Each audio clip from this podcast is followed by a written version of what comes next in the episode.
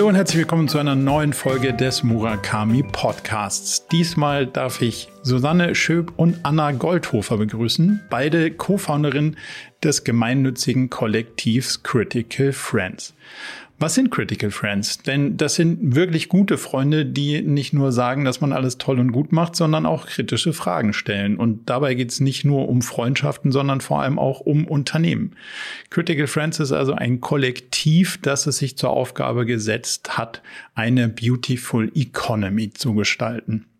Wir haben die Frage diskutiert, was ist denn eigentlich eine Beautiful Economy und was macht das denn aus?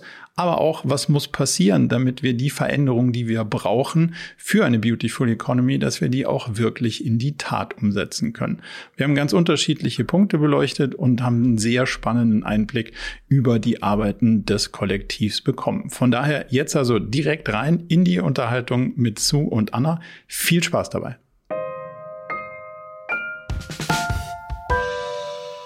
Dann ganz herzlich willkommen, die kritischen Freunde. Jetzt bin ich mal gleich gespannt, Sue und Anna.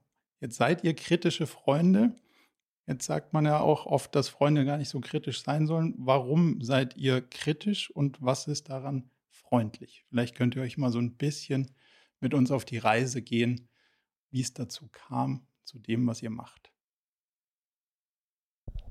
Naja, vielleicht zum Namen Critical Friends. Ähm, der kam irgendwo aus der auch Mission auf, auf dem Weg, auf dem wir sind. Äh, denn wir möchten eigentlich ähm, Menschen, Firmen, UnternehmerInnen an die Hand nehmen, äh, wie, Freund, wie Freunde, aber auch kritisch, ähm, kritisch sein wie, ich sag mal, echte Freunde. Und wir glauben, dass eigentlich die Transformation gelingen kann, wenn man diesen Weg gemeinsam beschreitet und aber genau sich immer wieder challenged, aber eben auch konstruktiv und gemeinsam diesen Weg der Veränderung geht.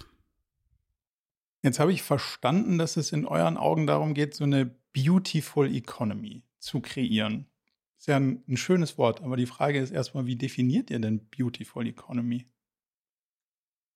Ja, Beautiful Economy ist für uns tatsächlich die schönere Art von Wirtschaften, so wie der Name schon sagt. Und was bedeutet es, schön zu wirtschaften in der Zeit, in der wir uns heute befinden? Für uns bedeutet das, in mehreren Dimensionen Wert zu schöpfen. Das heißt, ähm, aktuell unsere Perspektive, Wirtschaften, Unternehmen, ähm, so als gäbe es in Anführungszeichen nur die Profitmaximierung und oder eine schöne Form von Wirtschaft, eine schöne Form von Unternehmen sind von uns, für uns Unter Unternehmen, die eben in vier Dimensionen wertschöpfen. Das ist ähm, People, also die Menschen, der Planet mitgedacht, die Umwelt und dann auch ein solides Produkt. Und ich spreche von vier, weil Profit natürlich ähm, und die Profitmaximierung immer noch Teil davon sein soll. Also es geht nicht darum, weg vom Profit, sondern den Profit durchaus zu balancieren in den anderen Säulen. Genau. Im Endeffekt nachhaltig, nachhaltiges Wirtschaften, das, das Wohlergehen von Mensch, Umwelt, aber natürlich auch schon noch ein Wirtschaften irgendwo gleichmäßig, gleich, maß, gleichermaßen berücksichtigt. Warum ist der Punkt Produkt gesondert? Den verstehe ich immer nicht so ganz, warum der nicht Teil der anderen ist, weil Teil ist ja schon irgendwie auch Teil, wie es auf Menschen wirkt und Teil, wie es auf Profit wirkt. Was macht das Produkt so besonders, dass man das rausstellt? Wir hatten das Gefühl, es reicht nicht, dass es integriert ist in die anderen Ps, sondern wir müssen es irgendwie extrahieren, weil die aktuelle Produktlage ähm, einfach so wenig nachhaltig ist, in Anführungszeichen, oder Produkte auch einfach auf den Markt geworfen werden ohne Purpose. Das ist eine Art von nachhaltigem Produkt, der auch, das Produkt auch den, den Menschen irgendwie was Gutes tut, beziehungsweise vielleicht auch dem Planeten eher hilft, als dass es Ressourcen nimmt. Das war uns wichtig, das extrahiert nochmal zu betrachten. Also ihr sagt schon, es hat eine, so eine, eine, Verbindung zu den anderen Themen, aber man muss es in der Betrachtung vor die Klammer ziehen, damit es explizit gemacht würde, dass durch das Produkt eine Wirkung auf Profit, Planet und People einhergeht. Und wenn man das ausreichend gemacht hat, kann man das irgendwann unter den Tisch fallen lassen oder bleibt das, meint ihr? Ähm, ich würde fast sagen, man kann es unter den Tisch fallen lassen. Man kann, wenn man in den drei Ps dann tatsächlich multidimensional wertschöpft, wenn alle balanciert oder in Ausgleich sind, kann man, glaube ich, durchaus dann ähm, davon ausgehen, dass das Produkt einfach nachhaltig ist, dass das Produkt ähm, das, das Stückchen Plus für die Welt auch mitbringt. Und genau, was würdest du sagen? Mm, ich, genau, ich hätte auch gesagt, dass wenn, wenn das Produkt eigentlich von vornherein nachhaltig konzipiert wird oder irgendwo einen Purpose, einen Impact mit sich bringt, dass, ähm, dass das ja dann irgendwo, das Produkt ist ja in der Regel auch das Kerngeschäftsgebiet, mhm. ähm, dass wenn das, sag ich mal, auf, der, auf dem richtigen Pfad ist, dass man natürlich dann in Zukunft vielleicht den Fokus auch auf die anderen Ps lenken kann. Aber Produkt entwickelt sich weiter und ich denke eigentlich, wahrscheinlich kann es nie ganz aus dem Fokus rücken. Wenn ihr jetzt kritisiert, dann kritisiert ihr ja wahrscheinlich auch so ein bisschen was, was an der Sache heute falsch läuft. Was läuft denn aus eurer Sicht an der Wirtschaft heute verkehrt? Mm, ich glaube, ich würde gar nicht sagen, an der Wirtschaft läuft was verkehrt. In der oder, ja. oder auf jeden Fall läuft an der Wirtschaft was verkehrt. Ich würde aber die Bahn vielleicht noch ein bisschen größer ziehen. Ich glaube, wir haben in den letzten Jahren jetzt sehr stark gemerkt, dass wir vor verschiedenen Krisen stehen und die belangt jetzt vor allen Dingen auch erstmal nicht die Wirtschaft eigentlich, sondern mhm. Ähm, es gibt eine Klimakrise, noch nie da gewesen. Vier von neun planetaren Kipppunkten sind einfach schon überschritten. Äh, das ist die eine Krise. Wir stehen vor einer sozialen Krise. Ähm, die Demokratie kommt gerade ins Wanken. Ähm, es gibt mehr Ungleichheit, vielleicht nicht bei uns, aber in anderen Ländern oder im, im genau im Vergleich zu anderen Ländern. Ähm, und es gibt eben auch ökonomische Krisen und die ziehen sich eigentlich schon seit 1973 so ein bisschen durch. Also wir ruckeln von, von Krise zu Krise und all das hat natürlich einen krassen Impact auf unsere Wirtschaft. Ich würde aber sagen, wir haben uns die Wirtschaft eher als Hebel ausgesucht, also als Problemlöser oder als Problemlösung. Genau. Aber gibt es was, was ihr an der Wirtschaft kritisiert? Also irgendwas muss man ja, irgendwo muss man ja ansetzen. Wo würdet ihr jetzt sagen, dass ihr in der Wirtschaft ansetzt, damit der Hebel sich entfaltet, um die Krisen zu bewältigen? Ja, mein Thema ist ja irgendwo immer auch das Thema Ressourcenverbrauch und Konsum. Ähm, kritisch ist natürlich äh, bei all diesen Themen, dass wir so viel konsumieren und so viel Ressourcen verbrauchen, dass wir einfach absolut über die Stränge schlagen und äh, man kennt diese Planetary Boundaries oder auch, ähm, auch diese, wie viel Erden wir eigentlich mhm. ähm, verbrauchen und eigentlich nur verbrauchen dürfen. Und da steuern wir einfach seit schon vielen Jahrzehnten in eine sehr falsche Richtung und wenn wir so weitermachen, steuern wir noch in eine viel krassere Richtung. Also man kann, es gibt zum Beispiel den Circular Gap Report, der besagt, dass wir nur sieben Prozent äh, der Materialien weltweit recyceln. Oh. Und das war vor wenigen Jahren noch neun Prozent. Das heißt, wir gehen eigentlich in eine gegenläufige Richtung, Stark. einfach weil wir immer mehr produzieren, also quasi mehr äh, schneller in die falsche Richtung laufen als in die richtige Richtung. Und ähm, dieses Wirtschaften ist einfach nicht nachhaltig und dieses Wirtschaften ist ähm, ja basierend auf, auf diesem System, in dem wir leben. Und das gilt es natürlich schon zu kritisieren. Ich würde sogar noch was äh, anfügen. Ähm, natürlich kritisieren wir die Wirtschaft, aber ich glaube, ich würde sogar sehr tief oder basic anfangen und äh, sagen, wir kritisieren wahrscheinlich im ersten Schritt die Werte der Wirtschaft. Also dass das Endziel des Wirtschaftens oder warum gerade überhaupt gewirtschaftet wird. Und ich glaube, wir kritisieren durchaus irgendwie sowas wie Kapitalvermehrung und zwar nur, weil es nur darum geht. Ähm, wir kritisieren durchaus die Standards, die gerade vorherrschen, also wie produziert wird, was es für Lieferketten gibt, ähm, wie aber auch zum Beispiel gearbeitet wird. Ich glaube, es gibt verschiedene Kritikpunkte, die wir aufgreifen. Und diverse Teams, Machtverteilung. Es gibt also es gibt einige Sachen. Viele Themen auch okay. zu verändern. Dann, dann gehen ja. wir da später nochmal rein. Aber vielleicht nochmal so ein bisschen so, was hat euch bewogen, nicht so einen Job zu machen, der dann möglicherweise noch mehr von dem Problem beschleunigt, sondern was anderes? Was sind so eure Hintergründe? Was hat euch dahin gebracht zu sagen, ich muss mal drüber nachdenken, was anderes zu werden und ich mache es mir zum Job zu kritisieren, wie andere arbeiten oder wie gearbeitet wird, nicht wie andere arbeiten zwingend, aber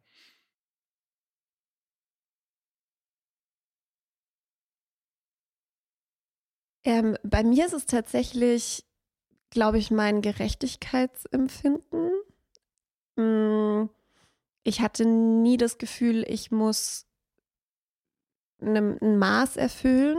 Also vielleicht habe ich da auch familiär irgendwie einen Hintergrund, wo, irgendwie, wo ich viele Freiheiten oder in denen ich viele Freiheiten hatte. Und ich hatte nie das Gefühl, ich muss eine Art von Maßstab erfüllen. Ähm, und dadurch kann man natürlich auch sehr analytisch drauf gucken, was ist denn gerade der Maßstab oder ähm, was passiert da draußen gerade. Vielleicht auch eher so einen, so einen Gesamtüberblick. Also ich bin auch Gesellschaftswissenschaftlerin, das macht es wahrscheinlich leichter, nochmal so eine Art systemischen Draufblick zu gewinnen. Aber das hat mir auf jeden Fall sehr geholfen, um dann auch irgendwie diese kritischen Punkte oder die zu kritisierenden Punkte überhaupt zu entdecken, weil ich glaube, ähm, dass viele Leute auch durchaus das Potenzial haben, das zu tun, aber gar nicht so sehr die Freiheit spüren oder die Freiheit haben, vielleicht auch in ihrem täglichen Tun, ähm, wirklich kritisch zu sein und, und, und auch so ein bisschen gegen den Strom zu schwimmen, so die Energie zu haben, das zu machen. Was wäre deine, nur kurz, um, um, die, um die Vita zu verstehen, was wäre deine berufliche Alternative gewesen? Was wäre so der, der normale gezeichnete Pfad, der sich da so ausklappen würde? Auf meinen Gerechtigkeits. Nee, eher so von, der, eher, eher von, deinem, von deinem Background her. Also, was würde man sonst mit deinem Background eher näher liegend sozusagen machen? Man hätte vielleicht BWL studiert okay. ähm, oder Jura das wegen äh, dem Gerechtigkeitsempfinden okay. wäre es tatsächlich auch im ersten Aufschlag geworden. Ähm, genau. Und du hast dich aber dagegen entschieden, so eine klassische Laufbahn zu machen, sondern da muss was, also erfordert ja auch irgendwie so ein bisschen so einen Antrieb zu sagen, jetzt muss ich aber selbst was machen. Was war, was war da so der Auslöser? Mm, bei mir waren es tatsächlich viele Reisen und der Blick nach außen, ähm, das irgendwie die Perspektive öffnen und mal gucken, was ist da draußen und auch konfrontiert sein mit Problematiken, die da draußen vorherrschen. Ich glaube, wir sind in unserer Welt, wie wir hier leben, natürlich sehr gepampert und ähm, bekommen auch von dem gar nicht so viel mit, was an Problematik irgendwie vorherrscht. Genau. Was ist dein Background und wo, wo würde deine Reise eigentlich weitergehen, wenn man sie so klassisch extrapolieren würde? Ja, ich habe eigentlich eine recht klassische Vita, würde ich sagen, bisher ähm, erlebt. Ich ähm, das Thema auch oder was mein Antrieb ist, ähm, auch in diesem Thema aktiv zu sein, ist, glaube ich, schon recht früh gelegt. Irgendwie Geografie in der Schule, Geografie, Abi hat irgendwie schon dieses ganze Thema ähm, Klimakrise früh auf meine äh, Agenda gebracht. Ähm, wollte ich auch erst studieren, ähm, habe dann aber Materialwissenschaften studiert. Oh. Und auch ähm, bei Materialwissenschaften geht es natürlich um Abbaubedingungen, um Ressourcenverbrauch, um Kon ja, Arbeitsbedingungen in Minen, um ähm, viele dieser auch sozialen Bedingungen, aber auch um Ressourcenknappheit und diese Themen. Und das ähm, ja, war schon auch immer wieder sehr augenöffnend und schockierend. Ähm, und auch diese Endlichkeit eigentlich der Welt, das ist jetzt auch schon irgendwie zehn Jahre her, diese Endlichkeit des, sag ich mal, Ressourcenverbrauchs, wie wir es heute machen, war auch schon vor zehn Jahren sehr klar. Und äh, ja, trotzdem bin ich diesen Weg gegangen und bin durch diverse Werkstudententätigkeiten dann ähm, bei BMW gelandet, in ja auch einer Firma, die jetzt, äh, sag ich mal, konsumorientiert ist. Ähm, aber genau, da bin ich dann in der Materialentwicklung eingestiegen und konnte zumindest dann sehr schnell eigentlich dieses Thema Nachhaltigkeit da spielen und ähm, habe mir eigentlich auch in dem Bereich jetzt irgendwie dieses ExpertInnenwissen in Richtung Kreislaufwirtschaft, nachhaltige Materialien, CO2-Reduzierung angeeignet und irgendwie auch zu meinem Steckenpferd gemacht, weil man natürlich, oder ich habe schon die Chance bekommen, auch irgendwie daran zu arbeiten, weil ich davon einfach angetrieben war und das ganze Thema mich auch geschockt hat beim Lieferanten zu sehen einfach, wie viel Verschnitt, wie viel Abfall einfach anfällt, für den ich dann auch in dem Moment irgendwo verantwortlich war. Mhm. Ähm, und das eigentlich nicht sein wollte, für sowas verantwortlich zu sein, was so in so einer Linearwirtschaft ähm, ja gefangen ist. Und ich einfach wusste auch wie und, und dass es anders geht.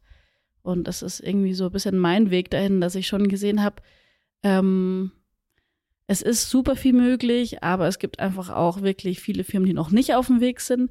Es gibt super ja, viele Mauern und Hürden, auch wirklich diese Veränderung irgendwie voranzutreiben und gleichzeitig das gepaart mit auch dem, wie die Klimakrise gerade voranschreitet, hat mich jetzt irgendwie auch die letzten Jahre einfach wahnsinnig nervös gemacht, weil ich einfach sehe, wie, lang, wie zu langsam wir alle mhm. unterwegs sind und wie schnell wir sein müssten.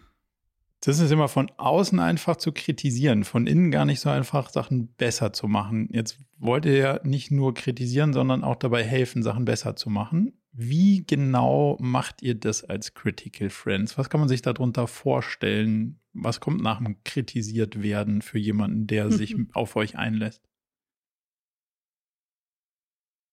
Vielleicht kann ich äh, den Link schließen, zu dem wir gerade gesagt hatten, wie ich auch zu dem Ansatz, zu dem, was mhm. wir machen, äh, kommen. Das beantwortet das wahrscheinlich. Im Endeffekt, ähm, genau, ich habe gerade von den Hürden gesprochen und dass alles recht langsam geht und dass man, dass einem teilweise die Energie ausgeht. Und mir ging es so, vor eineinhalb, zwei Jahren ging mir wirklich äh, immer mehr diese Energie aus, weil ich irgendwo eine One-Woman-Show war, weil ähm, dann doch der Zuspruch nicht von allen Seiten kam, weil man es eher auch PR-mäßig ähm, mhm. vermarktet hat und ähm, ich inhaltlich einfach gestruggelt hatte. Und ähm, dann war, dann wurde ich das, ja eigentlich so vor einem Jahr oder eineinhalb Jahren eingeladen zum TED Talk, wo wir beide uns auch kennengelernt haben, die Sue und ich. Und äh, das war ein Abend voller Inspiration, voller wirklich toller nachhaltigkeitsgetriebener Menschen. Und ähm, da und ich habe auch viel Zuspruch erfahren. Und da habe ich im Endeffekt gemerkt, dass ich unbedingt weitermachen muss, aber dass ich halt paar Dinge brauchte, die mir diese Energie geben. Und das haben wir irgendwie durch Critical Friends alles verbunden. Mir wurde klar, dass ich ähm, eine Gruppe von Gleichgesinnten brauche, die mir auch Energie zurückgeben. Mir wurde klar, dass ich viel bessere Tools brauche ähm, bezüglich Kommunikation, bezüglich Überzeugungsarbeit und Resilienz, um auch wirklich erfolgreich zu sein bei schwierigen Themen. Und dass ich in, Anbetracht, in Anbetracht der Zeit eigentlich noch äh, viel weiterspringen muss und dass mein Wissen auch nicht nur in einer Firma gebraucht wird. Mhm. Und das ist irgendwie so das, was wir als Kollektiv ähm, alles verbinden ineinander. Also wir haben ja, wir haben ja irgendwo drei, sag ich mal, drei Teilbereiche als Critical Friends, unser Kollektiv. Das sind mittlerweile 25 bis 30 junge, tolle DenkerInnen. Wir haben unsere Akademie, die dieses Kollektiv unter anderem befähigt, noch besser zu werden, diese Tools, von denen ich gerade gesprochen hatte. Und nach außen in Richtung Wirtschaft wirken wir durch unsere Impulse, durch Workshops, durch Keynotes, durch Reverse Mentoring-Programme. Und dann nutzen wir dieses Kollektiv, um quasi ähm, Wirkungen in Richtung Wirtschaft zu erzielen und vor allem Firmen auch mitzunehmen, die sagen, hey, da könnten wir noch Unterstützung brauchen, ähm, Inspiration brauchen oder auch den Input junger Leute. Und man muss unter 30 sein. Das ist ganz wichtig, um Teil unseres Kollektivs zu werden. Ach, bin ich raus. genau. Kann ich schon nicht mehr mitmachen. Aber jetzt hast du ja so, ein, so einen Frustrationsmoment beschrieben eigentlich, wo man sagt, okay, super, ich habe einen bestimmten Background, ich habe mehr Wissen angeeignet, ich bin in einem Unternehmen eigentlich für was verantwortlich, mehr oder weniger. Aber also ich kann eigentlich an dem Punkt wirklich arbeiten und dann wird so PRisiert Und damit nimmt man dann so ein bisschen auch so diesen, ah, ich glaube, hier geht hier geht's wirklich um die Sache und hier geht es wirklich voran und teilweise so an den Punkten, wo es eigentlich vorangehen müsste, passiert vielleicht nur mäßig was so. Und das ist ja ein brutaler Frustrationsmoment, wenn man wirklich der Sache verschrieben ist, um dann festzustellen, ich glaube, hier geht es nicht, also hier geht es nicht so schnell, wie ich mir das vorstelle und vielleicht auch nicht so weit und nicht so tiefgreifend. Das heißt, dein Weg war ja dann zu sagen, okay, wir müssen da mehr Unterstützung bieten, aber wie bietet ihr diese Unterstützung jemandem, der dann sozusagen im übertragenen Maße in deiner Rolle in einem anderen Unternehmen ist und sagt, jetzt aber Attacke und dann so, uh, ich komme doch nicht so vom Fleck, wie ich gerne wollen würde. Also ich glaube, wir haben zwei Bereiche, in denen wir das machen. Zum einen ist das eben ein Kollektiv zu bilden aus genau diesen jungen Spezialistinnen, die sich in ganz unterschiedlichen Bereichen sehr gut auskennen, da sagen wir mal zukunftsweisende Themenfelder für sich entdeckt haben und die versuchen in den Unternehmen zu etablieren ähm, das ist einfach eine starke Gemeinschaft an, an Personen, die wir da geschaffen haben, die gemeinsam arbeiten. Das ist das eine. Das heißt, man findet in unserem Kollektiv like-minded people, die einem die Kraft, die Energie geben, die aber auch ähm, extrem klug sind und äh, mit uns denken. Und dann auf der anderen Seite, und das ist auch so der Kern unserer Gemeinnützigkeit, ähm, A, wir bilden aus die Personen, die mit uns im Kollektiv sind. Und B, bieten wir aber mittlerweile auch Unternehmen die Möglichkeit, äh, durch unser Corporate Changemaker-Programm quasi junge ähm, Changemaker innerhalb der Unternehmen auch bei uns platz zu platzieren, die, die wieder, die deren oder denen wir wiederum dann die Möglichkeit geben, ähm, mit uns zu arbeiten, in Akademieprogrammen zu starten und quasi innerhalb von deren Unternehmen Critical Friends werden, zu werden. Das heißt, wenn ich innerhalb des Unternehmens möglicherweise das Gefühl habe, ich kriege nicht genug Zuspruch, Austausch, Rückenwind, dann bleibe ich in dem Unternehmen und tausche mich aber mit außen aus, um dann die Energie zu haben, lange dabei zu bleiben und es doch von innen zu verändern. Genau, dann kommt man am besten auf uns zu ähm, und wird Teil unseres, unserer Corporate Changemaker Akademie. Das ist ein sechsmonatiges Programm, das wir jetzt im äh, September das erste Mal launchen. Wir haben wahnsinnig tolle Coaches ähm, und, und entwickeln gerade dieses Programm genau darauf hin, dass es eben darauf abgezielt ist, in verschiedenen auch Modulen und Bausteinen einerseits auch unter den Corporate Changemakern und dann ja auch multidimensional und über verschiedene Unternehmen hinweg eine Art Kollektiv zu bilden, aber dann eben auch diese jungen Leute zu versehen mit den Tools, mit den ähm, auch Persönlichkeitscoachings, ähm, die eben nötig sind, um ja, um irgendwie stark zu bleiben in diesem, ja, in, in dem Fahrwasser vieler Unternehmen. Warum? Aber vielleicht ja. darf ich da noch was anfügen, weil äh, ich glaube, genau da halten wir uns auch wieder bei, was ist denn eigentlich Critical Friends auf? Weil wir sind kritische Freunde, aber wir sind auch der Überzeugung oder Critical Friends sein heißt Transformation von innen. Das heißt, hm. wir gehen nicht davon aus, also wir sind alle Aktivistinnen im Herzen, aber wir wollen die Leute oder die Unternehmen auch irgendwie an der Hand nehmen und wir möchten auch selber lernen. Also es geht immer um, um diesen Austausch und eben nicht um noch mal mehr Mauern zu bilden, sondern eher diese Mauern eben einzureißen. Und wir glauben auch daran, dass irgendwie dieses Change through Business, was wir uns vorgenommen haben, nur von innen funktionieren kann. Mhm. Also wir als Externe ähm, können das gar nicht schaffen, sondern eben genau die jungen ähm, Angestellten, Mitarbeitenden, genau diejenigen sind diejenigen, die den Change from within irgendwie erreichen. Genau. Warum korreliert für euch Alter und Kritikalität, wenn man das so sagen kann? Korreliert nicht, aber, aber die kritischen Alten haben, sag ich mal, schon einen Platz am Tisch in der Regel. Ähm, die, die okay. keinen Platz am Tisch haben, sind die Jungen. Kritisch. Und okay. ähm, e egal ob kritisch oder nicht kritisch, die Jungen haben keinen Platz am Tisch heutzutage in, in Unternehmen oder werden in Unternehmen auch ähm, noch nicht genug gehört, ganz oft, oder sind vielleicht auch noch gar nicht im Arbeitsumfeld unterwegs. Also genau. Und ähm, dass die einen Platz am Tisch verdienen, ist gerade jetzt so wichtig, weil es eben die Zukunft der jungen Menschen ist, die gerade maximal auf der Kippe steht. Und es werden vielleicht auch noch 40-Jährige erfahren, ja, aber die werden womöglich auch schon gehört in, in ihren Firmen. Also verstehe ich. Das heißt, ihr versucht eher die Balance so ein bisschen hinzukriegen. Was ist das ähm, Gegenargument für, naja, da fehlt es ja an Erfahrung? Also jetzt sitzt man da mit einem, also der Kreis, den du vorhin beschrieben hast, da sind ja dann schon Leute am Tisch und jetzt kommt da jemand dazu, der gerade neu im Job ist. Und dann ist natürlich schnell dieses, ja, komm du mal in mein Alter, komm du mal in meine Position, mach du mal den Job, den ich machen muss. Was ist das, das Argument, was aus eurer Sicht dafür spricht, auch jemanden mit an den Tisch zu bringen, der dieses Erfahrungswissen nicht mit im Gepäck hat? Mm, ich würde gern ein bisschen ausholen, wenn ich Auf darf. jeden Fall. Und zwar meine kurze Story zu Critical Friends erzählen.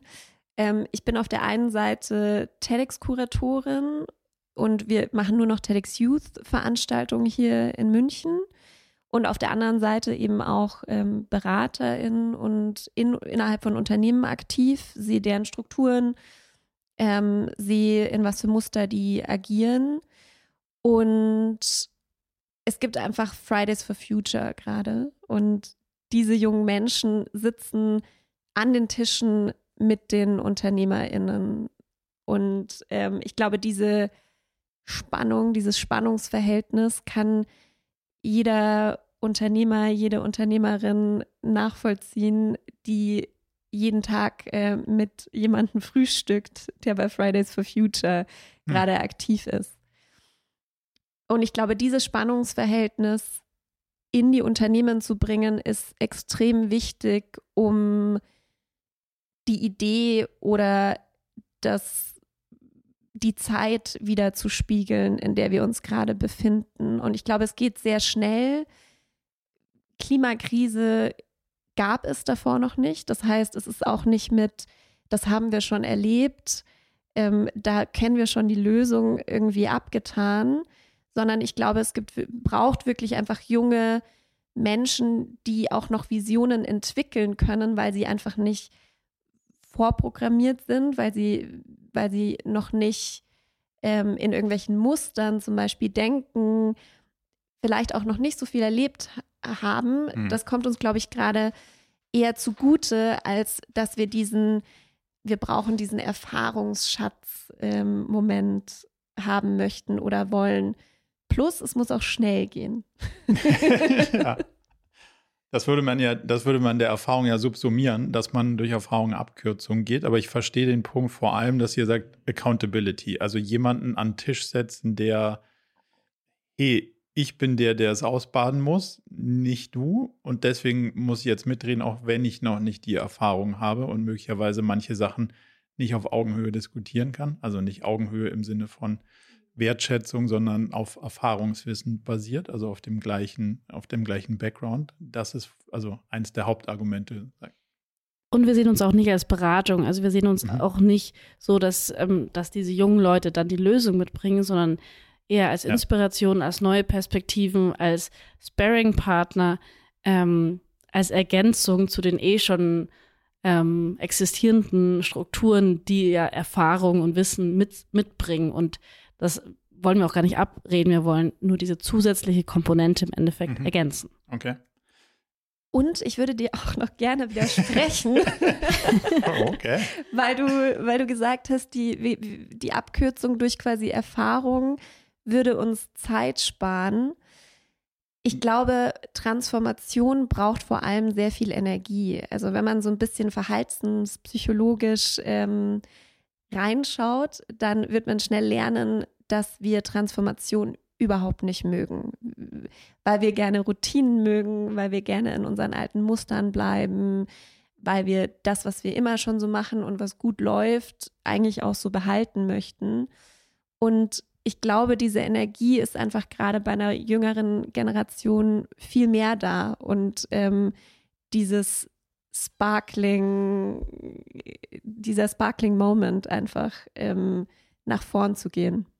Heißt nicht zwingend, dass das im Widerspruch zu einer Abkürzung aus, also wenn ich schon weiß, wie es geht, bin ich schneller, als wenn ich erst rausfinden muss, wie es geht. Das war jetzt eher so die Richtung, aus der ich gedacht habe. Aber ich verstehe den Punkt, dass du da natürlich diese Veränderungsenergie holst, weil du weniger Resistenz einfach hast. Wenn du sagst, ich habe noch nicht die 30 Jahre so gemacht, dann muss ich das auch erstmal schon mal nicht ablegen. Mhm. Deswegen kann ich da schon mal ganz anders drauf gucken und das halte ich für, für wertstiftend. Jetzt gibt es so einen schönen Satz, don't hate the player, hate the game. Also jetzt kann man ja Unternehmen viel vorwerfen, wie die sich verhalten, aber sie verhalten sich ja innerhalb eines wie auch immer gearteten Spielfelds mit anderen Playern, mit anderen, vor allem auch Leuten, die die Rahmenbedingungen setzen. Und manche Rahmenbedingungen sind halt so, dass die Player sich so verhalten, wie sie sich verhalten. Was würdet ihr sagen, muss sich auf der politischen Ebene ändern, damit wir anfangen, das Spiel zu verändern und nicht nur an den Spielern rumnörgeln und sagen so, hey, jetzt bist du da schon wieder in die Richtung Gewinn gestürmt und dann sagen die, naja, A ist es so incentiviert und B machen es alle anderen auch da, da wird ja die Diskussion, die läuft ja dann teilweise irgendwie so ein bisschen ermüdend. Ähm, was muss sich ändern, damit sich wirklich das Spiel ändert? Ja, natürlich setzt die Politik ganz ähm, maßgebliche Rahmenbedingungen oder muss setzen. Und wir sehen da eigentlich auch von der EU ähm, große Schritte, auch in, sag ich mal, zumindest in, in den Themen Ressourcenverbrauch, Kreislaufwirtschaft CO2-Besteuerung gibt es ja viele Themen. Trotzdem sehe ich so, dass auch, zumindest erlebe ich es auch im Job so, dass schon Regierungen sehr eng in den Austausch mit Unternehmen gehen, mit der Industrie gehen. Was ist möglich? Was ist nicht möglich? Wo seht ihr die Handlungsfelder? Und ganz selten ähm, beschließt eine Politik etwas, ohne sich abzustimmen, beziehungsweise auch ohne ein Blueprint zu haben, wie es funktionieren könnte. Mhm. Und darum glaube ich schon, dass es immer Firmen braucht, die auch der Politik als Inspiration gelten, um den Weg richtig, sag ich mal, zu beschreiten. Und ja, ja, wenn ich mir eine Sache von der Politik wünschen würde, wäre es wahrscheinlich eine CO2-Steuer, eine, eine ernste. Auf, ähm, Was ist an der jetzigen Sichtweise unernst? Ja, auch auf Endprodukte, würde ich jetzt mal sagen. Okay. Das ist schon mal nicht so. Und auch eine, die weh tut. ähm, okay. Aber das äh, ist vielleicht jetzt auch off-topic, aber ähm, ich glaube, dass es wahnsinnig viele Hebel gibt äh, von politischer Seite. Man muss natürlich schauen, wie, ja, was wo Sinn macht. Ähm, aber ja, Regulatorik zieht auf jeden Fall auch, auch der letzten Firma den Stöpsel. Ja. Was ist aus eurer Sicht mit dem Thema Shareholder? Wenn wir so von den Rahmenbedingungen der Politik kommen und dann sagen, ja gut, die anderen, die so einen maßgeblichen Einfluss auf die Geschicke eines Unternehmens haben, sind ja die Anteilseigner. Was, was, wie sieht das in, im Rahmen einer hübschen, schönen Wirtschaft aus in Zukunft? Wem gehört so ein Unternehmen? Was haben die? Was dürfen die? Was kriegen die? Was sollen die? Ich glaube, ein Unternehmen der Zukunft innerhalb von der Beautiful Economy wird sich auf jeden Fall als Unternehmen in Beziehung sehen. Und das setzt einen Wechsel von einem Paradigma voraus. Das ist vielleicht jetzt, äh, ich steige schon sehr tief ein. Ja, absolut, da wollen ähm, wir hin. Genau, aber es wird von einem Shareholder Value Paradigm zu etwas gehen, was wir Stakeholder nennen. Und vielleicht wird es jetzt gerade schon auch zu Teilen gelebt. Aber ich glaube, in seiner Intensität und genau das spiegeln diese Krisen wieder, vor denen wir stehen, muss man verschiedene Beziehungen mitdenken, die ein Unternehmen unterhält. Ähm, und ich glaube, deswegen wird der Shareholder immer unwichtiger und die Stakeholder immer wichtiger. Und eventuell wird das Unternehmen dann auch von den Stakeholdern mitgetragen. Das heißt, dann wären sie Shareholder? Dann wären sie zu Teilen vielleicht auch Shareholder, aber dann wären mehr Shareholder beteiligt. Das heißt, ähm, da müssten wir nicht mehr um das Wort. Äh, um, ja, ist ja schon, aber es ist ja schon interessanter, also ist ja schon ein interessanter Punkt, wenn man mal diese Shareholder-Perspektive isoliert, dann ist ja die Frage, die haben ja ein berechtigtes Interesse. Also die einen haben das Interesse, die wollen eine Rente haben. Und die haben ihr ganzes Leben dafür gearbeitet, dass sie eine Rente haben. So, und wenn jetzt irgendeiner sagt, ja, das mit der ganzen Arbeit, die du da reingestellt hast, ist super. Also wir haben jetzt hier Stakeholder und keine Shareholder-Orientierung mehr. Deine Rente muss ja jetzt ein bisschen, also kommt nicht mehr dann hat, dann trifft es ja wieder den gleichen Menschen, den wir eigentlich davor irgendwie schützen wollten. Nur basiert halt das Wirtschaftssystem darauf, dass der als Shareholder natürlich über Mittelsmänner äh, seine Rente kriegt oder ihre. So, das heißt, das sozusagen auszuklammern, funktioniert ja auch nur begrenzt. Und, und gleichzeitig, wenn jemand sagt, ja, das ist jetzt mein Unternehmen, das habe ich 30 Jahre aufgebaut, ja auch fair, dass man sagt, ja, also mit irgendwelchen Benefits, weil einer von den vier, drei Ps, waren es vier, vier, bleibt ja immer noch Profit. Dann ist ja die Frage, was macht man mit der Beute, wenn was übrig bleibt, nachdem alle Stakeholder fair behandelt wurden? Die ist ja trotzdem, die bleibt ja berechtigt, die Frage.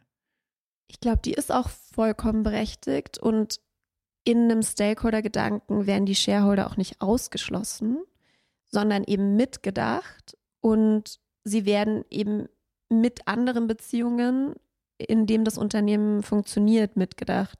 Das heißt, ich glaube durchaus, dass Shareholder noch eine Rolle spielen, aber vielleicht in Verknüpfung mit anderen Beziehungen, die darum bestehen, die jetzt gerade zu wenig gedacht sind. Macht das Sinn? Ja, also macht total Sinn. Die Frage ist ja nur, wann investiert man was, was man nicht verlieren will? Und wie, wenn man nicht mehr sicher ist, dass man das zurückkriegt, wie stellt man das sicher? Das ist ja schon auch eine zentrale Frage, weil du wirst für zwei Sachen im Leben bezahlt. Das eine ist Arbeit, das andere ist Risiko. Und Shareholder wird für Risiko bezahlt. So.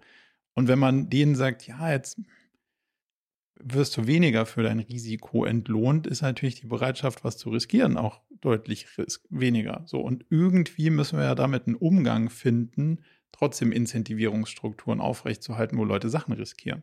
Weil wenn keiner mehr was riskiert, weil du nicht davon profitierst, dass du was riskierst, dann, dann fehlt uns wieder, du hast vorhin von Energie gesprochen, wie auch immer das ist, ob das Geld ist, ob das Zeit ist. Manche Leute investieren ihre Zeit, um Shareholder zu werden von was auch immer. Dann ist das ja durchaus so eine motivatorische Komponente, an der es irgendwie anfangen könnte zu kippen ein Stück weit. Von daher finde ich das einen spannenden, einen ziemlich spannenden, essentiellen Punkt für so eine Beautiful Economy, weil die, die, ich habe die Antwort auch nicht. Ne? Also es, es gibt, glaube ich, noch keine. Ja, ich, ich glaube tatsächlich, wir müssten dann fast die Systemfrage stellen. Also ob, also A, ob man nicht an sowas denkt wie zum Beispiel eine Gemeinwohlökonomie, in dem anders Wert gehandelt wird und anders mit Risiko vielleicht auch umgegangen wird oder Unternehmertum auch anders verstanden wird. Ähm, genau, und, und man müsste sich überlegen, ob dann ein kapitalistisches System so funktioniert, wie wir es gerade leben. Das heißt, dass es einfach darum geht, zu wachsen, das Wachstum zu steigern, zu investieren, das Investment zu steigern. Ich glaube, das, das ist schon, dann sind wir schon fast auf Systemebene, worüber wir natürlich als Critical Friends auf jeden Fall sprechen. Aber im ersten Schritt geht es um, uns tatsächlich darum, im Kleinen zu agieren und mhm. Unternehmen ähm, zu beautiful möglich zu machen. Zu machen. Was ja. ist mit Wachstum? Spannende Frage. Braucht es Wachstum? Darf es Wachstum haben? Ja, schlägt ja in dieselbe Kerbe wie deine Frage gerade nach dem Kapitalismus oder was danach kommt. Ähm, Ähnlich. ähm, natürlich gibt es irgendwie Degrowth, Anti-Wachstums- äh, Ansätze, die, die wir auch diskutieren in unseren äh, Thinktanks. Ähm, ich denke, die, genau, die Antwort darauf haben wir auch noch nicht, was genau das System der Zukunft äh, sein wird, aber der Wachstum oder diese, der Kapitalismus und diese Wachstumsgesellschaft, die das ist ja auch ein Hamsterrad, aus de, dem wir gerade ganz schwer nur rauskommen. Mhm. Und also Wachstum, worin muss es immer nur Profit sein oder kann es auch Impact sein? Ähm, also genau, Wachstum auch mit einem Produkt in, in einer Richtung, ähm, also wenn man Wachstum an Impact, äh, auch monetären Wachstum an Impact hängt, hat es ja schon auch schon wieder eine gute Seite. Also ähm, man kennt ja zum Beispiel die, die Firma Share, die in, in jedem Supermarkt ähm, quasi an Konsum rangeht und sagt, je mehr Share-Produkte ihr kauft, desto mehr Gutes tut ihr für die Welt. Also hm. ähm, Glaubst du das? Ja. Ich kenne, also es ist nur noch so ein, ich habe mittlerweile eine sehr starke. Na, natürlich kann man, kann man auch äh, in jeder Firma irgendwie ein äh, Haar in der Suppe finden, aber äh, und genau gescreent habe ich die jetzt auch nicht, aber den Gedanken, ich glaube schon, dass dieser, dass es funktionieren kann, dass man diese zwei Sachen verlinkt. Das würde ich sagen. Besser von, also ja. von so einer, ich habe keine Ahnung von dieser Firma, deswegen ja. ist keine Frage, was die Firma macht, sondern es ist besser, eine, was von einer guten Firma zu kaufen als von einer schlechten. Ich glaube, das ist unbestritten. Nee, nicht nur von einer guten Firma, was, weil was ist schon eine gute Firma, sondern ein Produkt, das wirklich mit Impact, also reinen Impact schafft und nicht nur ein bisschen weniger schlecht ist. Mhm. Ne? Ah, das meine ich. Ja, spannend. Was ist das mit Klamotten zum Beispiel? Wird es jemals eine Firma geben, die dich bekleidet und nur positiven Impact macht oder kommen wir da nie an? Also ist da nicht diese Maxime genau weniger mhm. schlecht mhm. gut genug?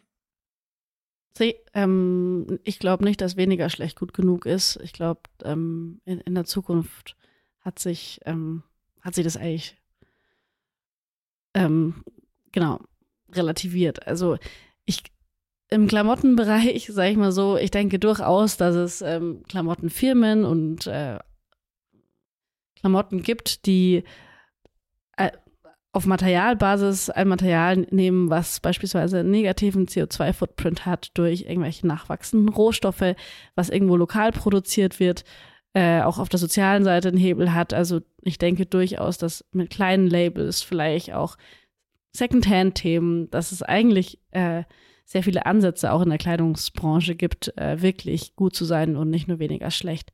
Aber da muss man halt wirklich sehr genau hinschauen und die allermeisten Firmen, zumindest die auch groß sind und, und, und existieren, haben eigentlich eher den weniger schlecht Ansatz. Äh, jeder kalkuliert gerade seinen CO2-Footprint und versucht ihn irgendwo zu reduzieren und ähm, versucht auf irgendwo ein, ein, eine CO2-Neutralität hinzusteuern, aber ähm, tut sich dann natürlich unglaublich schwer, weil das Produkt an sich oder auch das Geschäftsmodell an sich nicht darauf ausgelegt ist, Gutes zu tun für die Welt, sondern eher auf diesen Profitgedanken und da ist natürlich da vielleicht auch ein systemischer Fehler.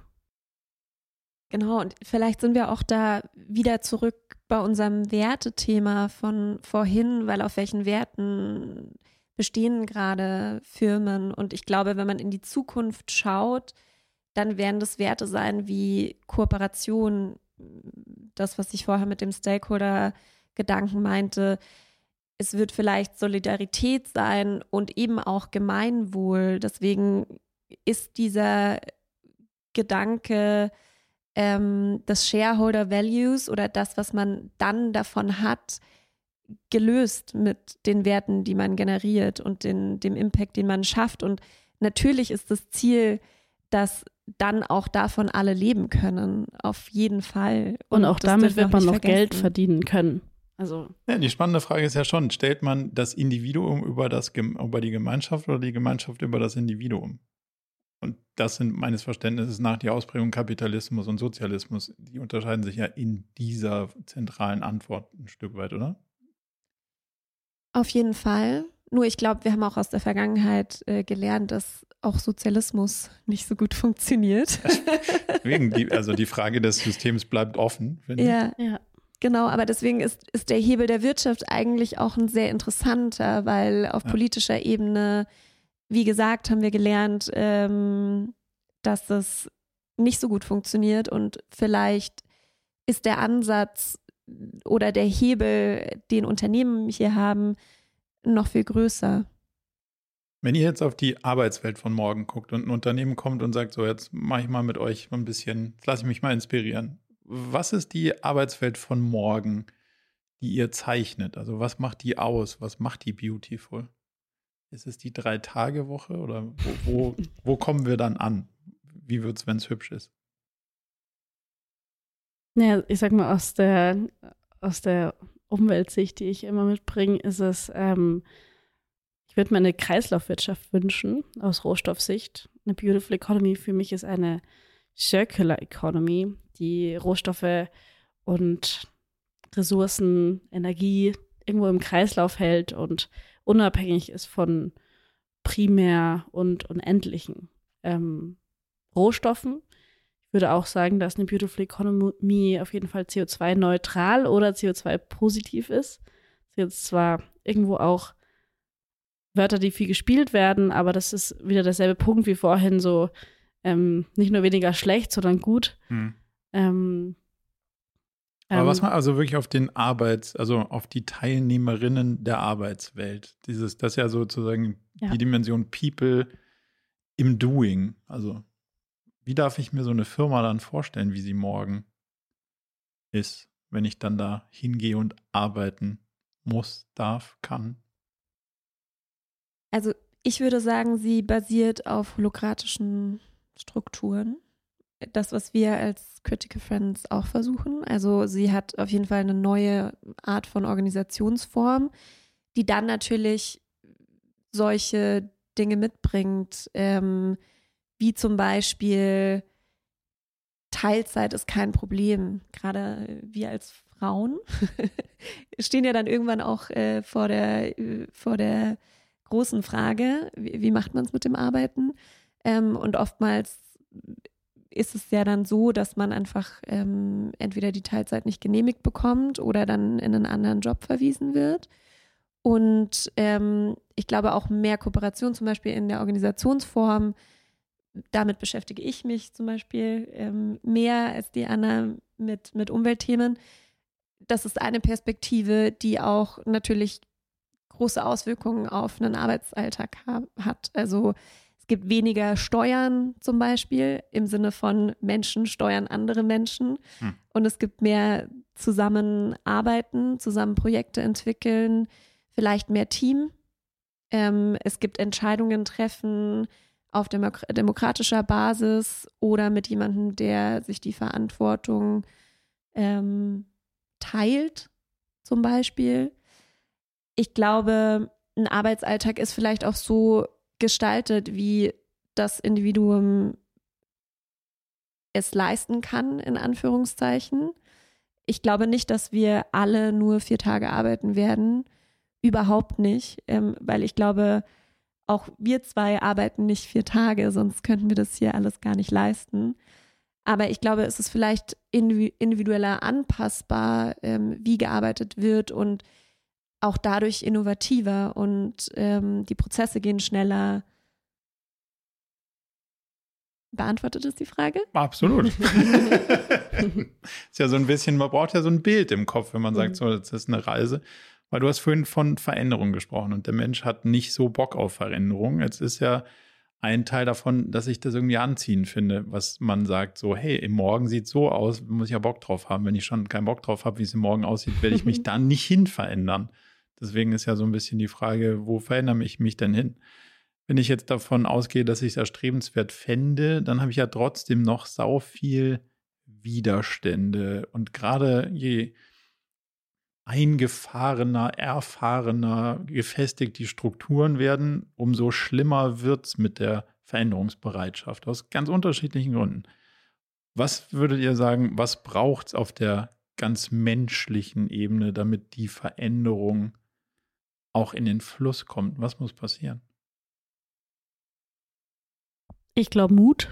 Hm. Mut auf allen Ebenen.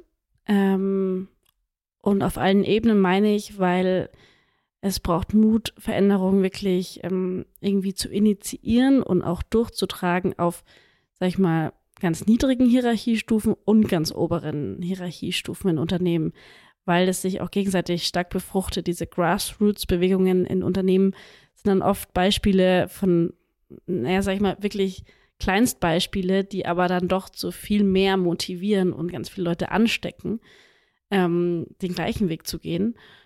Und von auf ganz obener Ebene braucht es aber auch Mut, weil natürlich, ähm, sag ich mal, eine strategische Neuausrichtung natürlich ähm, auch ein Riesenwagnis ist, äh, wo viel dranhängt. Genau, drum Mut auf allen Ebenen. Das ist ja Mut der Gegenspieler von Angst. Und das ist eine schlimme Emotion. Wie, wie kommuniziert ihr das Thema Emotionen, wenn ihr mit Leuten in den Unternehmen arbeitet? Also, was macht ihr auf der emotionalen Ebene? Adressiert ihr das oder muss da jeder seinen Weg selber durchfinden?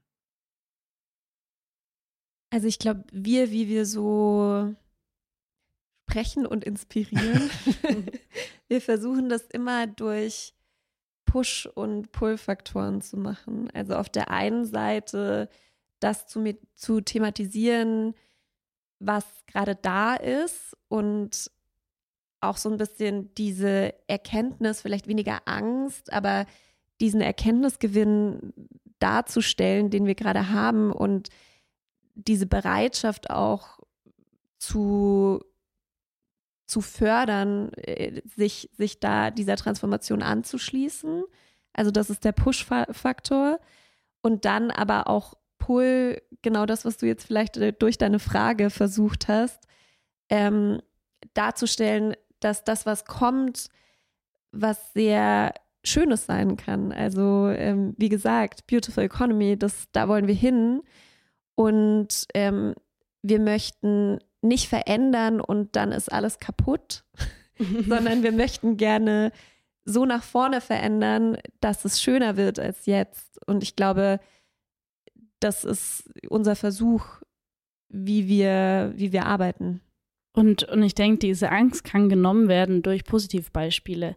Und ähm, es gibt so viele Positivbeispiele von Firmen oder von neuen Innovationen oder von Herangehensweisen, die ähm, eigentlich Antworten liefern auf die, die Ängste oder die, die großen Fragezeichen. Und wenn man die rausarbeitet oder so inspiriert, dann sind eigentlich, also ich erfahre eigentlich gar nicht so viel Angst, sondern eher so ein super cool, äh, so könnten wir es auch machen oder ja, inspir äh, inspirierend bei uns sind aber noch die und die Herausforderungen und dann, das sind dann die Punkte, wo wir dann auch von der Keynote in den Workshop rutschen. Also wir halten oft Keynotes zum Inspirieren und in Workshops gehen wir dann tiefer rein mit den Firmen, um wirklich mal zu schauen, wo stehen die, was, was gibt es wirklich auch für Lösungsansätze und auch, wie gesagt, nicht als Beratung, sondern als Sparing-Partner, um wirklich dann mit eigentlich den Fachexpertinnen mal über das Thema noch mal genauer drüber zu schauen.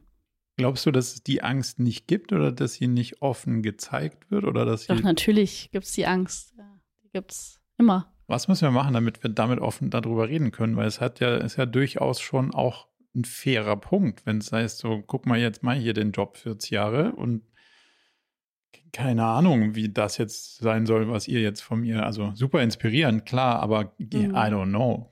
Ja, ich denke, die Angst äh, offen anzusprechen, das tun wir auch, weil unsere Angst ist irgendwo die Angst vor einer Zukunft, die den Bach runtergeht. Und mhm.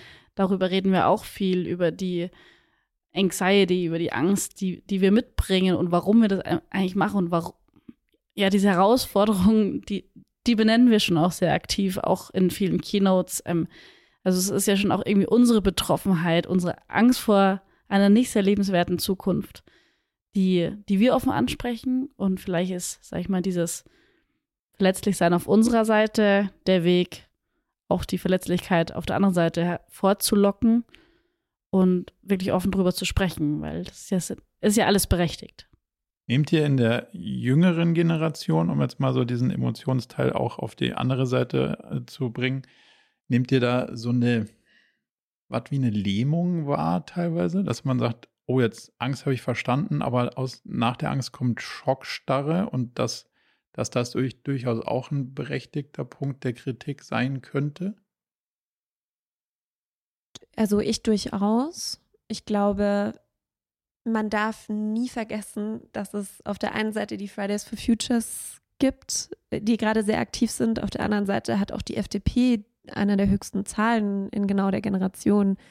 Äh, Gen Z ist, glaube ich, oder das, was man unter Gen Z versteht, glaube ich, sehr zwiegespalten auch mhm. in der Meinung. Und ähm, ich glaube, es wird immer so sein, dass es auf der anderen Seite, auf der einen Seite irgendwie die Tradition gibt, die festgehalten werden will und auf der anderen aber auch die moderne, in der irgendwie die Innovativen mit nach vorne springen und ich glaube vielleicht, und das ist, finde ich auch immer ganz wichtig zu betonen, ich glaube, wir unterscheiden uns, also wir sind die erste Generation, wir sind so Gen Y, also noch, noch eine älter. Aber ich glaube, wir unterscheiden uns gar nicht so sehr auch von anderen. Das ist jetzt, finde ich, oft wird es sehr hochgefahren, auch unser Engagement und Co. Aber ich glaube, es gibt bei uns auch viel Lähmung und, und gerade auch durch Angst. Aber ich glaube, mhm. das gab es auch in jeder Generation. Und ich glaube, es ist nicht nur Kommunikation, die die Angst irgendwie ähm, vielleicht ein bisschen wettmacht oder äh, beschwichtigt, sondern es geht auch um die Verbindung zu dem, was vielleicht neu sein kann, um die Angst zu nehmen. Also all das, was dir näher ist, äh, davor hast du vielleicht auch nicht mehr so viel Angst. Und ich denke, wir schaffen eigentlich eine Lösung durch unser Kollektiv. Also ähm, Lähmung entsteht ja auch durch nicht wissen, wie zu handeln ist oder was mhm. die Optionen sind. Und ähm, durch unser Critical Friends Kollektiv ähm, geben wir eigentlich nachhaltigkeitsgetriebenen De VordenkerInnen, ExpertInnen irgendwo ja auch diese Plattform in Form unserer Impulse in, der, in Richtung Wirtschaft aktiv zu werden, auch wenn sie vielleicht noch im Studium sind und noch nicht in der Arbeit oder vielleicht auch in einem Job, wo sie jetzt nicht direkt einen Impact haben oder oder. Also ich denke, wir schaffen eigentlich auch irgendwie eine Plattform, eine Lösung, durch unser Kollektiv. Genau. Ist das auch Teil dieses, diesen Generationen Vorwurf slash Kampf irgendwie so ein bisschen aufzulösen? Weil was ich festgestellt habe, ist, dass eigentlich alle was Gutes wollen. Mhm. Und früher war das Bewahren das Gute. Also im Sinne von im Wirtschaftswunder aufgewachsen und dann, Mensch, wir müssen auch an dem Wohlstand festhalten. Mhm. Wir müssen das doch irgendwie der nächsten Generation sichern und, und das ist der Inbegriff des Guten. Und die anderen sagen, ja gut, damit habt ihr zwar gut gemeint, aber möglicherweise nicht zwingend gut gemacht, ist aber trotzdem ja vom Mindset her nichts Böses gewesen. Also da hat ja keiner gesagt, so ich mache jetzt mal die Welt kaputt, sondern sie sind ja, ja, durchaus mit dem, mit dem besten Wissen und Gewissen da rangegangen und haben gesagt, das ist unsere Form von Wohlstandserhalt ist das Beste, was wir für unsere Kinder tun können. Und jetzt sitzen die teils Kinder am Tisch und sagen, irgendwie nicht gut geht anders. So, und jetzt ist ja die Frage, wie kriegt man diese festgefahrene Diskussion irgendwie wieder ein bisschen aufgelockert und sagt, eigentlich wolltet ihr vielleicht nicht was Falsches, sondern die Rahmenbedingungen haben sich halt geändert. Jetzt müssen wir das, was ihr wollt, das wollen auch wir. Wir müssen es nur neu definieren. Hm. Wie, wie dreht ihr diesen Diskurs an oder wie seht ihr den? Genau, dieses Bewahren wollen ist ja eigentlich auch dieser Klimagedanke. Also wir wollen ja eigentlich auch nach wie vor eine lebenswerte Zukunft. Äh, das ist halt, quasi ähm, schon der Inbegriff, also genau. quasi Naturschutz ist ja der Inbegriff Eben. des Konservativen. Eigentlich, ursprünglich. Ich weiß auch nicht, naja, wo die also abgebogen also, sind. Es ist jetzt kein politisches Lager, aber da, also, das ja. ist ja, also konservativ ja, absolut, heißt bewahren. So. Und absolut. wenn wir die Natur so haben wollen, wie sie ist oder war, dann ist das konservativ. Also dem, ähm, dem versuchen wir entgegenzukommen durch zum Beispiel unsere Impulsart der Generationendialoge oder auch das Reverse Mentoring, weil wir ähm, eigentlich genau in diesen Formaten versuchen, ähm, sag ich mal, ähm, ältere Generationen, GeschäftsführerInnen, ähm, People in Power mit, ähm, mit unserem Kollektiv zusammenzubringen. Teilweise im One-on-One -on -One durch so Reverse-Mentoring-Themen, aber auch an so einem bunten Abend, so einem ähm, Generationendialogsabend. Und äh, dieses Zusammenbringen eigentlich der verschiedenen Generationen und dann dadurch auch der verschiedenen Meinungen, ohne jetzt irgendwie äh, dem Abend oder auch, weiß nicht, dem, dem Mentoring ein Thema zu geben, das ist auch Teil unserer Impulse und das versuchen wir auch ganz aktiv, weil wir glauben, dass dieser Austausch, dieses eigentlich Kennenlernen, was vielleicht teilweise am Frühstückstisch passiert, teilweise mhm. aber sonst auch einfach nicht, ähm, unglaublich wichtig ist und, und vielleicht dieser gemeinsame Nenner, den man dann findet, dass man vielleicht im Endeffekt das Gleiche will, plus sich genau ein paar Dinge verändert haben oder auch die, die Richtung vielleicht eine falsche ist. Ähm, ja, das versuchen wir da irgendwie auch zu fördern, diesen Austausch. Wie wichtig glaubt ihr, ist es, den erhobenen Zeigefinger aus der Diskussion rauszuhalten? Super wichtig. Ich glaube, das ist ähm, unser Ziel auch, ehrlich gesagt, mit Critical Friends. Ähm, eben in einen echten Austausch zu gehen, in Kommunikation, genau das zu fördern, irgendwie miteinander zu denken und miteinander zu arbeiten, anstatt sich in zwei Parteien zu bekämpfen. Mm, aber dennoch, und Anna wird mir jetzt gleich widersprechen, weil wir sind natürlich okay, auch spannend. Aktivistinnen. Ja. äh, genau, dennoch ist es super wichtig, immer wieder vielleicht nicht den Zeigefinger, sondern die Faust zu heben. Ja, genau. Das ist ein sozialistisches Symbol? Mm, vielleicht ein feministisches. Ein, ein feministisches, genau. Ja, also was du wahrscheinlich da meinst, ist, dass eben auch klar gemeinschaftlich, ja, zusammen nach vorne, aber eben auch ganz klar und direkt und ehrlich und vielleicht auch harsch aufzuzeigen, was alles schief, schief läuft, was es für andere Perspektiven gibt. Das meinte ich auch vorhin, wo, wohin die Welt steuert.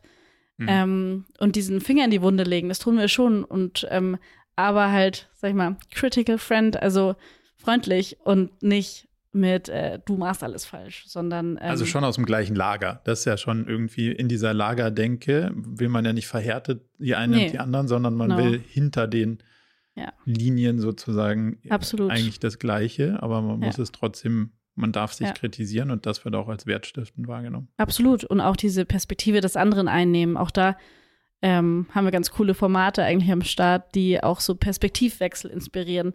Wirklich mal, so, sag ich mal, so Rollentausch-Formate, ähm, die ähm, wirklich darauf abzielen, wirklich auch mal die andere Perspektive einzunehmen. Und das, glaube ich, ist eigentlich maßgeblich auch dafür da, dass eben solche, naja, Barrieren abgebaut werden.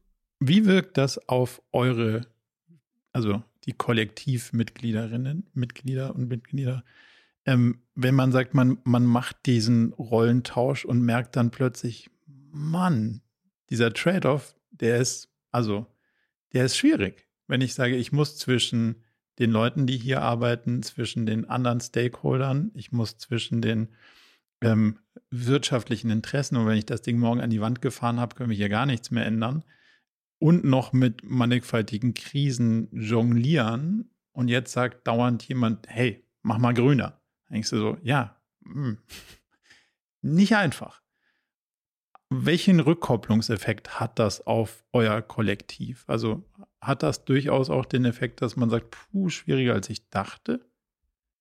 Absolut. Und ich glaube, wir sind auch hier, um zu lernen. Also der, der erhobene Zeigefinger ist da, wie wir gerade gelernt haben. Ja, mit der Faust. Genau. Aber wir sind auch einfach durchaus hier, um zu lernen. Und ja. ich glaube auch, diese Erfahrung und der Erfahrungsaustausch ist super wichtig für uns auch als Kollektiv. Also ähm, wir haben für uns intern zum Beispiel sprechen wir öfter mit UnternehmerInnen, ähm, die wir dazu ausfragen, wie läuft es denn eigentlich gerade? Also an was arbeitet ihr? Was sind die. Herausforderungen? Wir möchten lernen, wir möchten verstehen.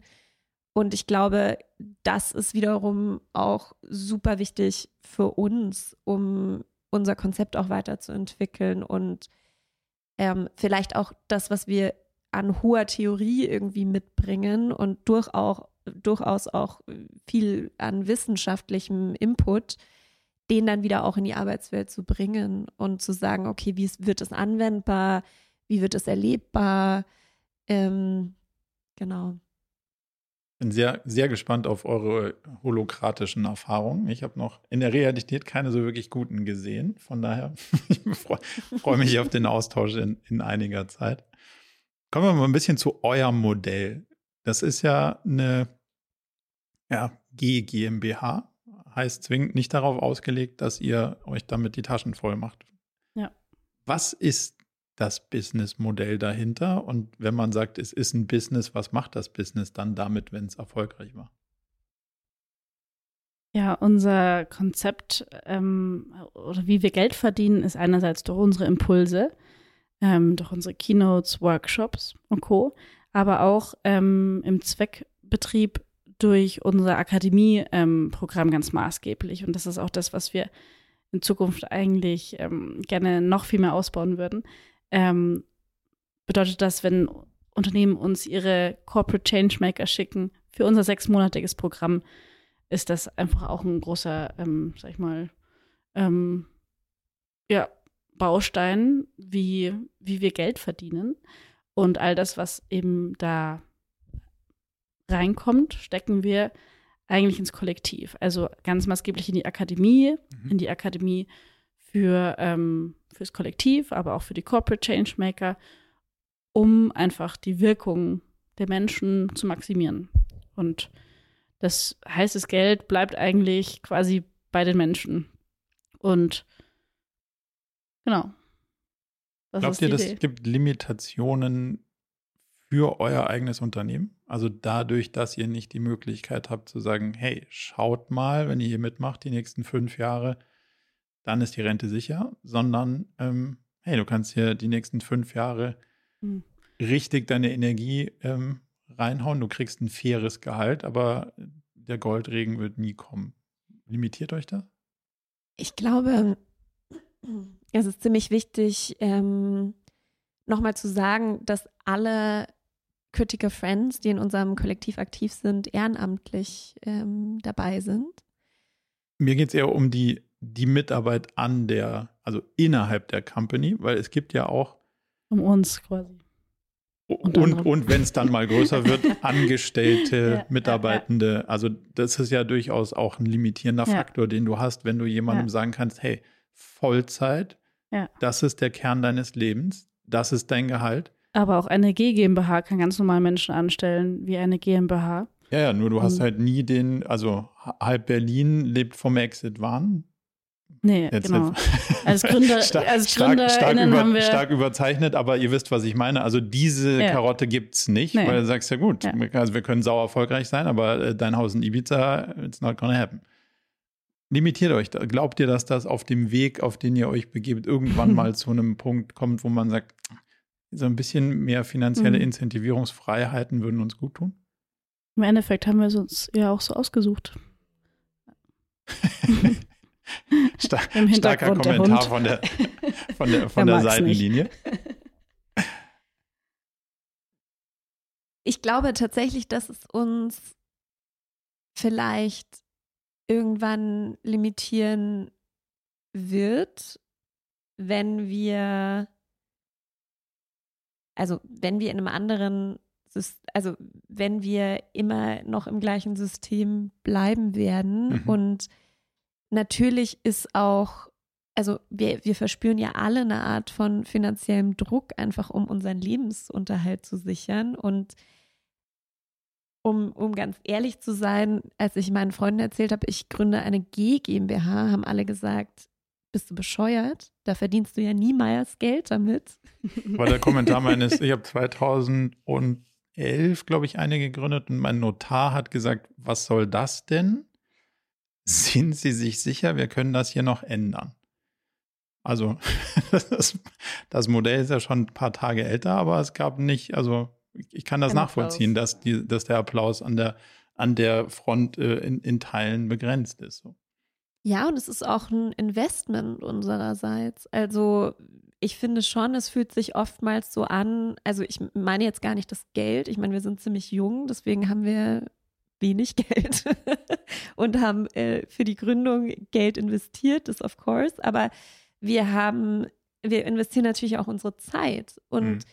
ich glaube aber, dass es auch eine Art von Blickwinkel und Perspektive darauf braucht, weil ich glaube, für uns ist das Allerwichtigste oder das, was uns die Arbeit zurückgibt, ist, dass wir eben diese Wirkung entfalten können und dass wir das Gefühl haben, mit unserer Arbeit was bewegen zu können. Und vielleicht ist das auch eben die Idee so unserer Generation, weil wir streben danach, oder so habe ich das Gefühl, ich kann das natürlich nicht auf alle münzen, aber ich habe durchaus das Gefühl, dass alle danach streben, mit ihrer Arbeit wirksam zu sein und Impact zu generieren. Deswegen, ja, wir limitieren uns. Ähm, wir limitieren uns wahrscheinlich schon auch als Organisation. Aber ich glaube, wir können das wettmachen durch das, was wir auch bieten und durch die Vision, die wir haben und durch die Wirkung, die die Arbeit hat und das tägliche, wow, okay, da hat sich echt was bewegt. Und ich denke auch, dass wir ähm, diese, dieses auch ähm, ehrenamtliche Engagement im Kollektiv nicht darstellen könnten, wenn wir beide als Gründerinnen ähm, das nicht so leben würden. Das ist, ein, das ist ein total valider Punkt. Also jemanden dazu zu überzeugen, seine Zeit umsonst in Anführungszeichen, also ohne für die Bereicherung ohne, anderer, genau, genau, ohne einen finanziellen Mehrwert zu haben dafür, dass dann andere sagen, cool, jetzt habe ich damit Gewinn gemacht. Das wäre an der Stelle schwierig. Von daher ist es ja durchaus systemrelevant für euch, dass ihr so seid. Und ähm, wenn jetzt jemand sagt, Mensch, wahnsinnig, ich will auch meine Zeit investieren, was muss ich tun, um Critical Friend zu werden? Mal angenommen, ich hätte nicht die Altersgrenze überschritten wie ich jetzt. Es gibt tatsächlich ähm, einen Aufnahmeprozess. Mhm. Also Critical Friends äh, sein ist erstmal eine E-Mail an uns. Okay. Und dann ähm, geht aber ein kleiner Prozess los und ähm, wir schauen schon sehr ausgewählt, wer bei uns ins Kollektiv kommt in Anführungszeichen. Es gibt verschiedene Faktoren. Ähm, es geht nicht darum, dass man irgendwie die krasseste Ausbildung genossen hat, sondern einfach sich spezialisiert in einer Richtung, seine Zeit investiert hat, um sich schlau zu machen, um Skills zu erlernen, ähm, die uns weiterhelfen, die uns für unsere Cluster auch weiterhelfen. Das heißt, es ist schon auch sehr themenspezifisch auf das, an, an was wir arbeiten. Genau, und dann fangen wir an zu arbeiten. Also eine E-Mail schreiben, mit euch Bewerbungsprozess durchlaufen im Sinne von mal gucken, was, was man so schon an Background mitbringt, was einen treibt und dann möglicherweise Teil des Kollektivs werden. Feuer im Bauch ist auch ganz wichtig. Freude? Feuer im Bauch. Ach, Feuer im Bauch, okay. Ja. ja. Dieser aktivistische Grundgedanke, den glaube ich, ähm, das ist unser gemeinsamer Nenner. Okay. Also durchaus den Antrieb, was bewegen zu wollen. Absolut, ja. Wenn man jetzt sagt, ich will nicht zwingend Teil des Kollektivs werden, aber ich will mit euch arbeiten und ich will euch unterstützen. Jetzt haben wir schon über die Formate der Zusammenarbeit gelernt. Was gibt es noch, um, um die Idee zu unterstützen? Was kann ich machen als Unternehmen zum Beispiel? Ich bin der Non-Profit-Teil in unserer kleinen Dualität hier. Okay, dann, dann, schauen, dann schauen wir in die andere Richtung. Kommen wir zum nee, aber ich, äh, ich, kann, ich kann eine Sache aufmachen und zwar, ähm, wie gesagt, wir sind gemeinnützig, verfolgen den gemeinnützigen Zweck ähm, und können Spenden einnehmen. Mhm. Das heißt, wir haben UnternehmerInnen, die uns aktuell schon unterstützen und natürlich kann das ähm, jeder auch noch tun und wir freuen uns sehr. Also Spenden ist ein ganz konkreter Weg. Genau. Ja, und uns beauftragen in Form von Impulsen, Keynotes, Workshops und äh, gerade würde ich mich natürlich am meisten auch freuen über Firmen, die die Corporate Changemaker Akademie mit uns jetzt im September pilotieren und uns da äh, zwei, drei oder wie viele auch immer ähm, junge Talente schicken, um, um das Ganze wirklich jetzt mal sechs Monate das erste Mal wirklich zu erproben. Ähm, das ist etwas, was ich mir wünschen würde. Corporate klingt ganz schön groß. Wie groß muss man nee. sein, um davon zu profitieren? Alle Unternehmensgrößen, ähm, glaube ich, ähm, haben junge Talente, die irgendwo an Grenzen stoßen. Muss man gar kein Riesenunternehmen sein. Ähm, okay. Also ganz egal. Einfach mitmachen. Ja. Kommen wir nochmal so ein bisschen zu, zu euch persönlich. Wie viel Prozent eurer Zeit tut ihr Dinge, die sich mit euren persönlichen Begabungen beschäftigen? Und wie viel Prozent der Zeit tut ihr Dinge, wo ihr sagt, ja, muss man irgendwie machen? Kann ich schon, aber ist jetzt nicht auf meiner, also steht jetzt nicht auf meiner Stärkenseite. Habt ihr dafür so ein Gefühl? Suchst du eine Prozentzahl? Ja.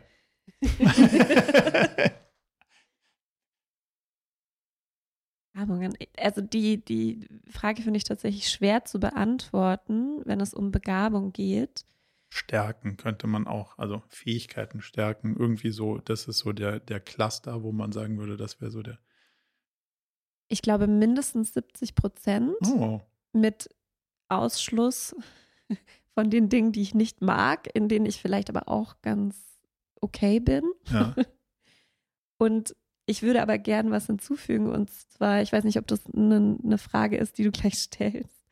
Aber ich, also ich ähm, bin sehr werteorientiert und mir geht es ganz schlecht, wenn ich mal, wenn ich äh, nicht so arbeite, wie es meinen Werten entspricht. Mhm. Und da würde ich fast 90 Prozent sagen, bin ich, tue ich das, was meinen Werten entspricht. Da komme ich gleich nochmal drauf zurück, weil die Frage, die ist, also da brauchen wir vielleicht noch einen Podcast, aber machen wir erst nochmal bei dir die Frage, wie viel Prozent deiner Zeit würdest du sagen, verbringst du mit den Sachen, die sich deinen Fähigkeiten, Stärken, Talenten widmen? Und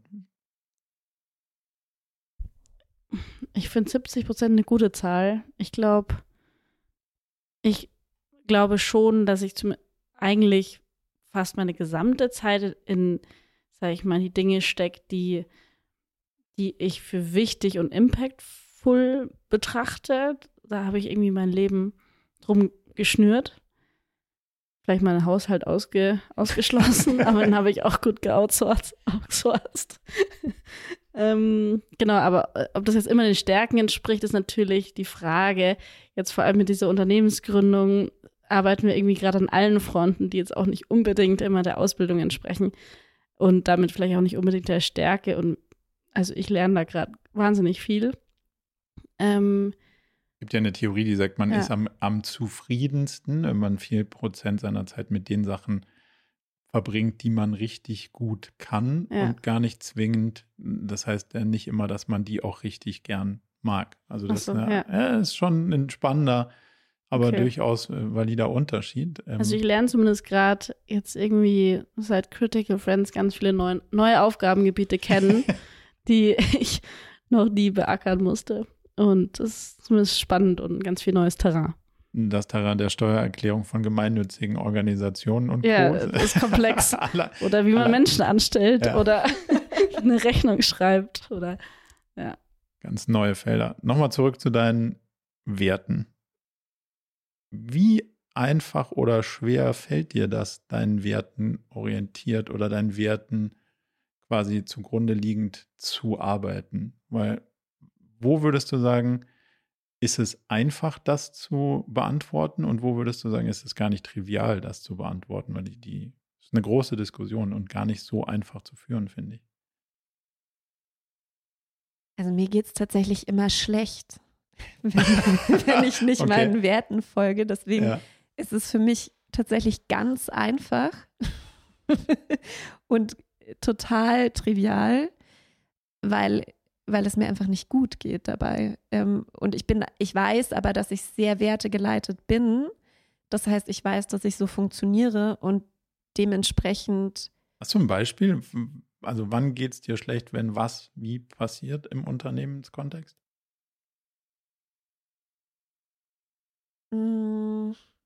Also ich würde vielleicht mal kurz sagen, was meine drei Hauptwerte Mhm. sind, die so pulsieren.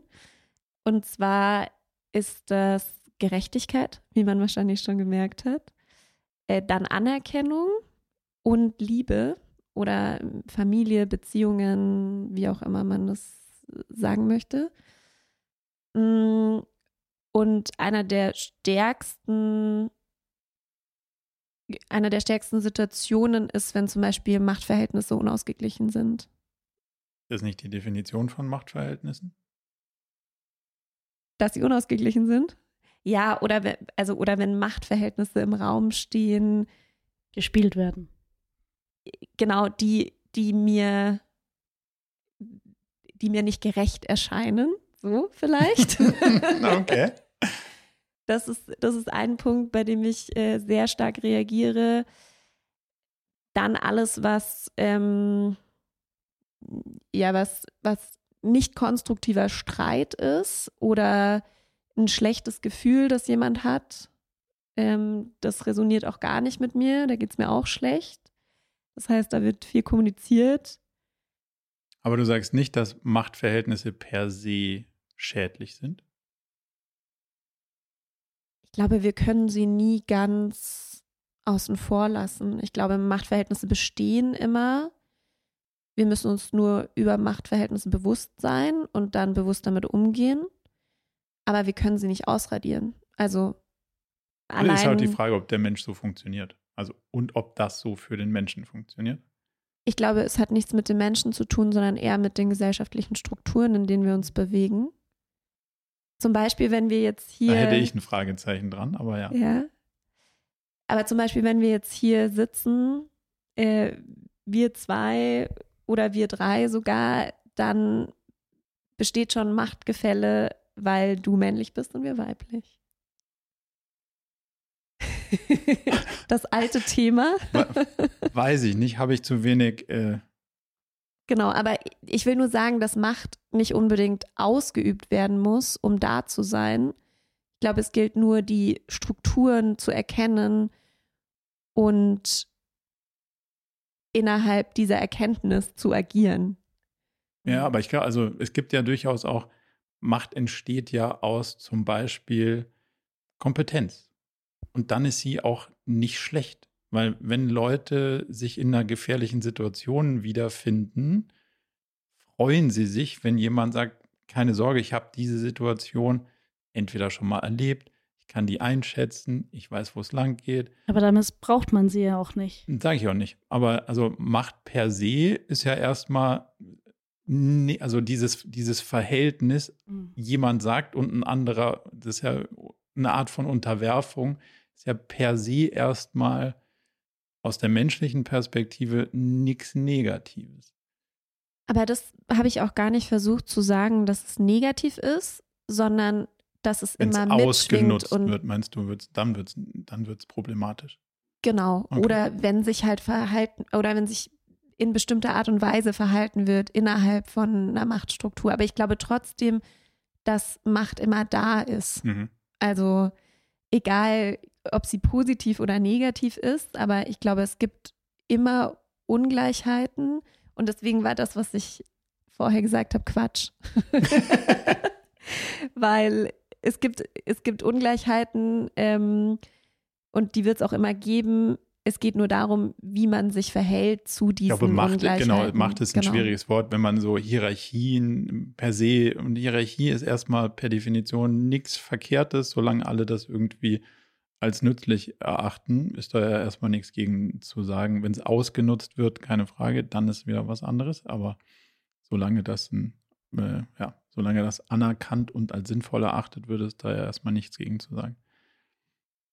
Verstehe das. Das wäre, also wie gesagt, ein sehr spannendes, tiefes Thema. Ich habe gerade ein Buch dazu gelesen, nennt sich Warum es so schwierig ist, ein guter Mensch zu sein. Also ich finde das gar nicht so trivial, weil Menschen sind nicht gut oder böse, sondern halt leider immer alles und sehr kontextabhängig. Von daher ist dieses, man, man kann da über einzelne Situationen, glaube ich, trefflich diskutieren ob das jetzt gerecht ist oder nicht und ob das wertebasiert ist oder nicht.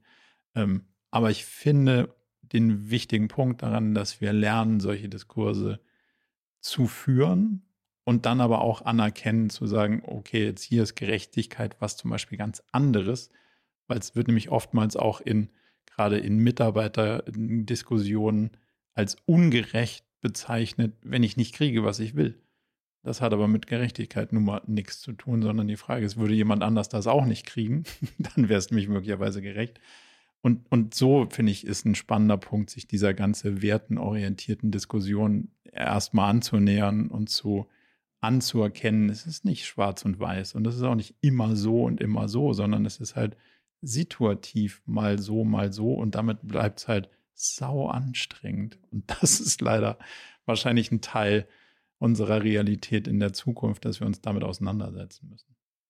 Aber da stimme ich dir total zu und ich glaube, es geht auch nur um das Sichtbarmachen mhm. und ich glaube, da sind wir schon auf einem ganz positiven Weg oder haben schon viel geleistet oder mehr geleistet durch, durch Aufklärungsarbeit, ähm, durch aber auch zum Beispiel sowas wie äh, ganz simpel Team Supervisions innerhalb mhm. von Unternehmen oder überhaupt Feedbackgespräche, solcherlei Dinge. Mm, und ich glaube, da gibt es noch viel zu beackern, aber wir sind da auch schon, schon, schon weiter. Habe ich zum Abschluss noch zwei spannende Fragen. Die eine ist, was würdet ihr sagen, ist ein Vortrag, ein Seminar, ein Buch, ein was auch immer Kurs, was ihr sofort belegen würdet, wenn es das gäbe? Also was wäre das Thema, wo ihr sagt, da wollte ich, da will ich unbedingt was zu lernen und endlich gibt es da was?